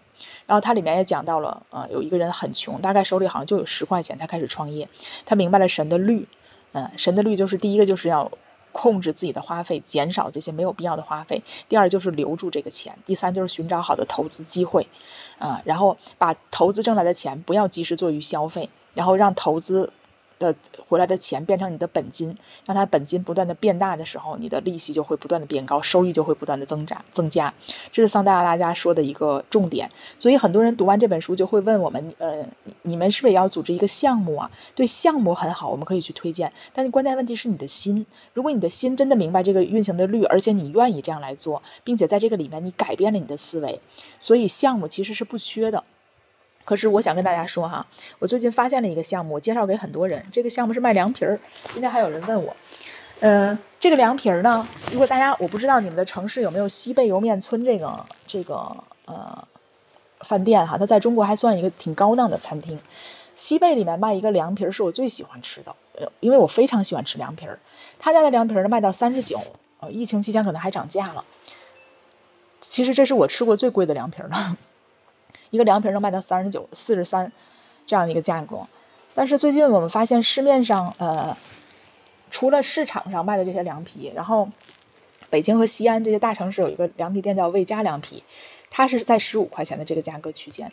那基本在十块钱到二十块钱价格区间里面，除了魏家凉皮以后，没有竞争对手了。那二十到三十这个区间更是空白的。后来我无意当中发现一个我们施工里面的一个姊妹，他们医院里人都在团购这个凉皮，十五块钱，他们卖十五，他就挺聪明，他想挣钱，他就跟我说这凉皮很好吃，然后他跟我说完了以后，我就很感兴趣，我就去找厂家怎么拿货，多少钱，然后怎样组织团购，我就把整个的一套运行方案全部都做出来，告诉，呃，我觉得有需要去挣钱的人，因为这完全是你不用投入一分钱，而且每个月如果你愿意做，你完全可以挣到两万到三万的收入这样一个。这样的一个这样一个公司，那我觉得这是一个很不错的开始。但是说实话，在大概折腾了这么将近三个月的时间，我已经接触过无数基督徒了，大概至少不下四五十人，就是他们平常喊着穷，然后想挣钱的人，还在到处找机会的。我发现真正开始干的只有一个人，所以对我的来，对我的感受来说，其实人让人们去真正的挣钱，比让人们相信上帝还难。真的，我真的发现，就告诉大家怎么去挣钱，比让大家去传福音还难。所以这个里面就在说明，基督徒的心其实并没有预备好，大部分人的心那个心的状态没有预备好去承受财富的能力。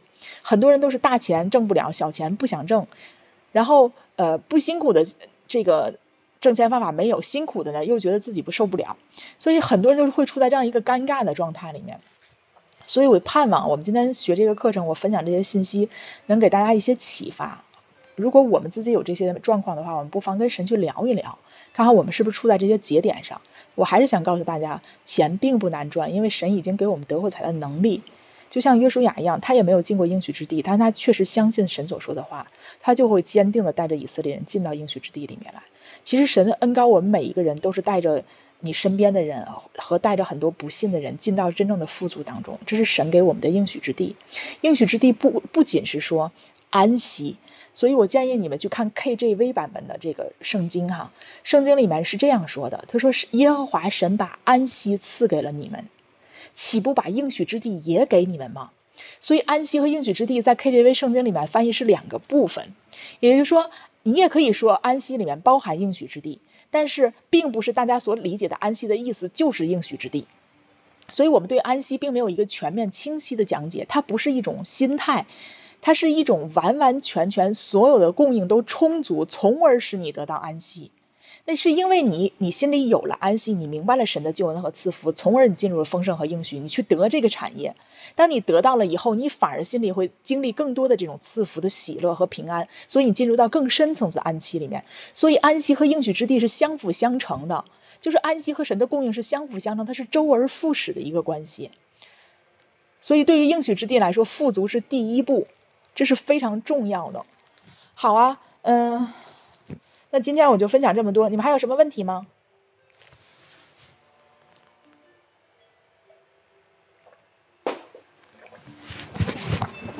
那如果没有问题的话，我们就今天就结束了。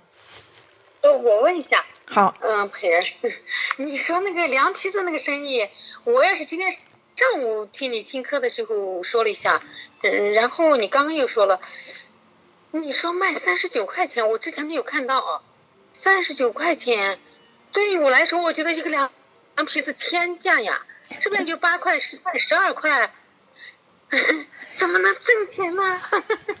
我我我一点，靠我的思维，我觉得你可以，你你现在在上海对吧？我现在在新疆奎屯，哦，那你可以在网上看一看，你就查一下西贝莜面村，然后你就会看到西贝呃西贝莜面村，你看看他家那个凉皮多少钱？西宝贝的贝，嗯，西北的西，然后东西南北的西，然后贝宝贝的贝，西贝莜面村。呃，西贝里面所有的菜其实卖的都不便宜，但是基本这个凉皮是每桌的必点食品。对，那呃，我我想说的是，其实你挣钱完全可以不用自己的钱去挣钱。你就是很多人做生意认为我必须要投资，这都什么年代了，你不需要投资。你的项目好的话，有的是人可以投资；就算没有人投资的话，客户也为你投资。所以，呃，我一直认为最好的生意是我们不用投什么资，我们有好的创意，这边可以收钱，然后那边可以卖钱，中间挣到一个非常好的差价。其实这是一个最好的生意。不管在哪朝哪代，这都是一个最好的生意。我不是很同意，大家要知道啊，我说到这的时候，我需要你们有一个更好的思维，就是你们要明白，世界上目前为止他们投的这些商业投资，尤其在国内很火的这些，不一定是好的商业。因为我不知道你们的背景，但是我仍然想和你们讲，不要跟着世界的潮流走。就像当时我们虽然是在上一个基督徒的主内的商业课程，他仍然在以共享单车为为例来举这个。呃，它发展的速度和膨胀的这个过程哈，当时我认为讲员讲这个例子的时候，我觉得很不贴切，因为我对共享单车非常不看好。从呃摩拜它融了十三个亿美金来说，这已经是一个天文数字了。但是对于当它当时它的运行程度啊，运行的这种收入的状况和它运行的规模，包括它中间抵扣的这个做优惠的资金来说，我认为这个生意必赔。所以。我我从来不看好共享单车这个生意，可是因为你知道，国内的投资圈有段时间是相当的浮躁的，很多的这个创业生意好像描述只要有个大饼，大家就热钱非常多，就跟着往上撒。到目前为止来说，共享单车仍然不是一个好的项目，所以大家要明白，就是神赐给我们的生意，往往有的时候跟这个世界是完全背道而驰的，是不一样的。不妨就是。我觉得德国财的能力有两种方式，一个一一种是通过实体去经营，第二种是通过投资来完成。所以你可能做做其中的一样，可能两种都做。但是我觉得不妨你们可以了解一下，从从实业，从开始那些创业的人，你去了解一下，然后还有从那些投资人里面去了解一下，拓宽一下自己的思路，让你有限的时间来接触这些大思想的伟大，因为他确实懂得比我们目前为止要知道的多。让他的思想来影响你，而不是要把自己拘禁在一个，呃，目前为止这样一个宗教的框里。因为神是把世界赐给我们的。当你不断的去看到，呃，像扎克伯格他创业的想法，因为他跟我们都比较相像，八零后。然后当你看到了，呃，像查理芒格这样人投资的这种概念，他会对你的思路来说是一种极度的拓宽。因为神把世界赐给了我们，包括其实你到哪个地方去消费，你看一看他们在现在。做什么样的餐厅，然后他卖什么样的菜？为什么大家都在消费？就是以前我们可能消费的时候，只是在满足自己的需要。但是当你明白德货财的能力，神已经赐给你，你消费的时候反而会去去变成一种观察这个商业模式的方式。当你的思维和你的眼光开始调整的时候，很多事情你就会就是迎刃而解，因为你里面的灵会带领你。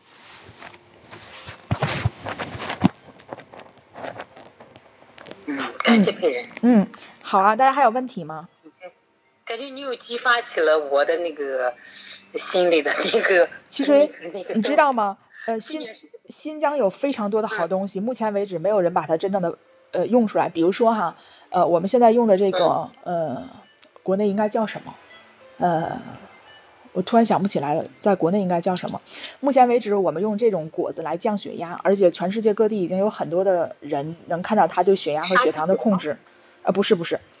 银杏叶果吧？不是，都不是。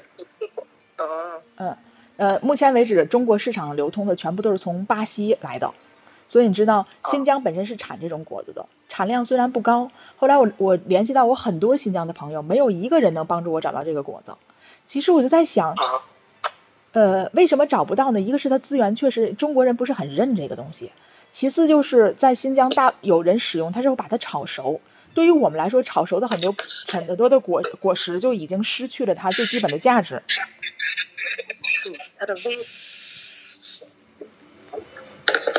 那个小吕，你静一下音。哦，不好意思，对，昔日相伴，你可以打开。呃，所以对于在新疆的人，其实你们有很多得天独厚的优势。其实你可以为这个事情来祷告，说神呢，你知道神赐给你的资源永远都不是让你去飞到世界各地去寻找，他通常赐的资源就在我们的身边。所以你开始跟主说，说主啊，帮助我，让我看到你给我得货的财的能力，让我看到你放在我身边的那个芥菜种。然后神会通过各种各样的方式，不管是人、是环境、是教会、是际遇、是经历，啊，他都会告诉你，他把什么放在你的身边。然后你就开始学习去观察，学习去留意，学习去和神来谈论这些事，讨论你的思想的哪个地方你不理解，你你的不懂，然后他会以各种方式来再带你进入。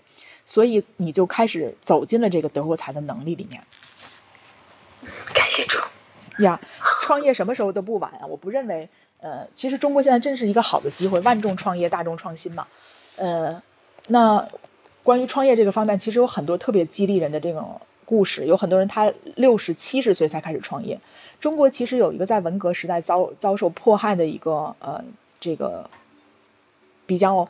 呃，受人尊敬的这样老年的一个知识分子，因为他到六十多岁的时候，他最后才解除了他整个在这些身份嘛，得以拿到美国的护照，他去了美国。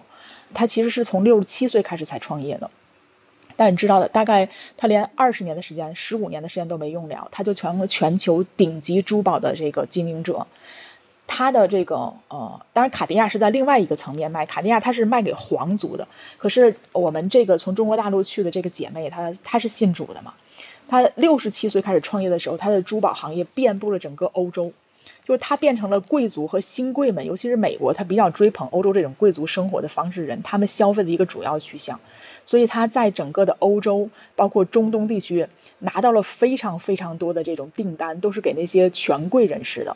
所以他的他的这个公司是没有上市，一个非常有名的哈，在珠宝行业很有影响的。你要知道，他六十七岁开始创业，那你想想，六十七岁你都想什么？我退休了。其实这个就是思维的不同。我们一再强调，在基督里是没有年龄的限制的，因为没有时间和空间，也没有所谓的学历和和这个非学历。当然，学习会带给你一部分知识，可是不代表你学习这些知识就能真正的运用在你的生命中。犹太人非常讲智慧，犹太人对智慧的定义是：你可以将你所用用的知识灵活的成为你所运用的帮助你生命的方式。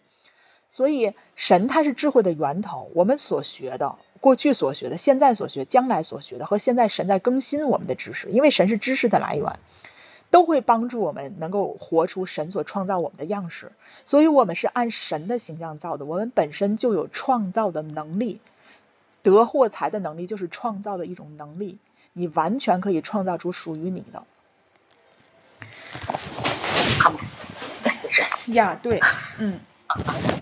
对，所以感谢神，呃，因为在这个创业方面吧，还有很多很多很多的呃可以去交流，但是由于我们呃并不了解互相的背景，我们不知道大家到底需要什么，呃，因为每个人都不一样啊，他的想的方式和他人生的方式，所以我们在这方面不没有多谈过，嗯，但是如果在学财务管家的时候，你们有这个方面的需要，你们可以嗯在群里艾特我，我们会适时在这个里面再分享一些关于创业。嗯，关于神怎么样可以透过更多的思路带领我们进入更大的财富当中，就是你可以开启一个完全不一样的人生。人生开启我，感谢神，嗯，感谢主。太好了，感谢主。对呀，好吧，那其他人还有什么问题吗？那人，刚才那个问题你有看到了吗？刚那会儿我的手机不行，网络不行。你看到了吗？我在群里发的问题。哦，看到了。我想问，圣经里面有个寡妇带着孩子，只剩最后几个小钱，后来神仆人让她去拿好多器皿装油的，是这个吗？嗯，你想问的是什么？嗯，这个是怎么理解的？关于财富方面的。嗯，我听不懂你的问题。是啊，我也我就是看到这个，他最后几个小钱，然后就能装满他所有的东西。我我也不知道怎么理解。所以我看不懂你的问题。我们这样吧，嗯，我让我看懂你的问题以后，我再回答你吧。现在我不太明白你在问什么，你留的这些。哦，那另外一个呢？还有一个，有些教导把奉献全部家产，甚至奉献这个问题，你可以听到我说话吗？可以啊。我在念你的问题。还有一个。有些教导把奉献全部家产，甚至自己家过得非常紧，也要献上给神。当然是把教会等同于神的家，就是奉献教会这种。如何理解奉献全部与十一奉献的问题呢？奉献全部与十一奉献的问题，十一奉献其实也神也没有要求我们必须要做，你知道吗？因为十一奉献对于我们来说是一种感恩的行为，更是明白我们这在我们的十一奉献是投资在天国的一种行为。所以十一奉献都没有硬性的要求，那你要奉献全部，那指的是什么呢？是钱吗？还是指的是你的心？不管是钱还是心，钱，不管是钱还是心，圣经里说的非常清楚啊，捐得乐意的是神所喜悦的。如果你捐的时候你不情不愿，那你就不要捐。所以我们为什么建议大家奉献的时候写上你的名字？如果你哪天不不不情不愿不乐意了，你说我奉献错了，那我们就退给你，因为无所谓的。我们希望就是一切都是乐意，因为圣神的原则就是这样。我就是你不用管其他的教会怎么去教导，你要知道神的话语是怎么说的。如果神的心意是希望你把你的全部，甚至于十一奉献给神，那神他会来感动你的心，因为他永远和是和你是爱的关系，爱是是没有强迫的，他不会强迫你做任何事情，他是会感动你的心，以至于你的心乐意去奉献。你的心里面就说：“哎呀，我就是因为我爱他，我就是愿意这么做，这是好的无比的。”然后你就会去奉献。所以，我们跟神任何的关系都是一个良性的关系，是一种爱的吸引的关系。如果你没有爱，没有吸引，那就请你先不要做这件事情，因为你没有做，没有做到事情的根本上，你还勉强吗？那么难受干嘛？因为神也不缺你的钱。呃，就是。比如说自己自己认为是神的心意是是是这样的，就是要奉献全部的，但是实际上在家庭当中会产生很不好的影响，啊包括自己后来也会觉得，哎呀，这个因为家庭有矛盾的话，也会有这种，嗯，就是很纠结的一种心态，像这种呢，怎么理解？还有你要知道啊，男人和女人是一个人，家庭是神所赐福的。所以，如果你的配偶对奉献有有有歧义的话，就请你先不要奉献。拜拜托你们，谁后面有狗叫，你声音先关一下，因为我看不到你们的话。那呃，家庭里面不是说。夫妻是一个人，奉献是需要互相尊重的。如果对方有一方他现在不情愿奉献，请你先等一等他，就像跑步一样，你等等你的伙伴。嗯，那嗯，还有一个，比如说呃，就是这个夫妻两个人，其中的一个人呢，觉得自己呃受神的这个呼召，呃，就神感动他了，一定要做这个全职服饰，然后收入很低，嗯。然后这个家里头经济是很难支撑，就是很辛苦。然后这个姊妹呢，就是心里边是特别难受的，呃，但是呢又没办法去呃去左右这个男这个这个这个弟兄的想法。然后这个弟兄也会以这个什么就是神的施工这个理为理由，像然后这这姊妹的话会这个压力呢就会嗯，比如说表达表达出来就是那种哎呀能不结婚千万别结婚。然后我我觉得这种状态的话，嗯，应该怎么去处理比较好？我觉得首先你问问题要扣题，扣在我们今天学习的内容上，这是一个很重要的事情，因为我们已经拖堂了，我们拖了二十五分钟。哦，好。所以，好，那不对，希望大家能在我们课程时间范围内根据我们所提问的，就是我们所分享的教导作为提问的主要主题。嗯，好好好吧，嗯但是如果有时间的话你可以再去问其他的。但是我们已经拖堂了，所以我们可以私，嗯我们私下再做解答，好吧？谢谢。嗯，好好好，嗯，呃，那如果大家没有问题，我们就先结束了，因为今天我们拖了二十五分钟，好吧？那好了，谢谢大家哈，很抱歉哈。好的，谢谢。嗯，好，谢谢，谢谢，好，哎，好，拜拜，嗯。见。拜拜。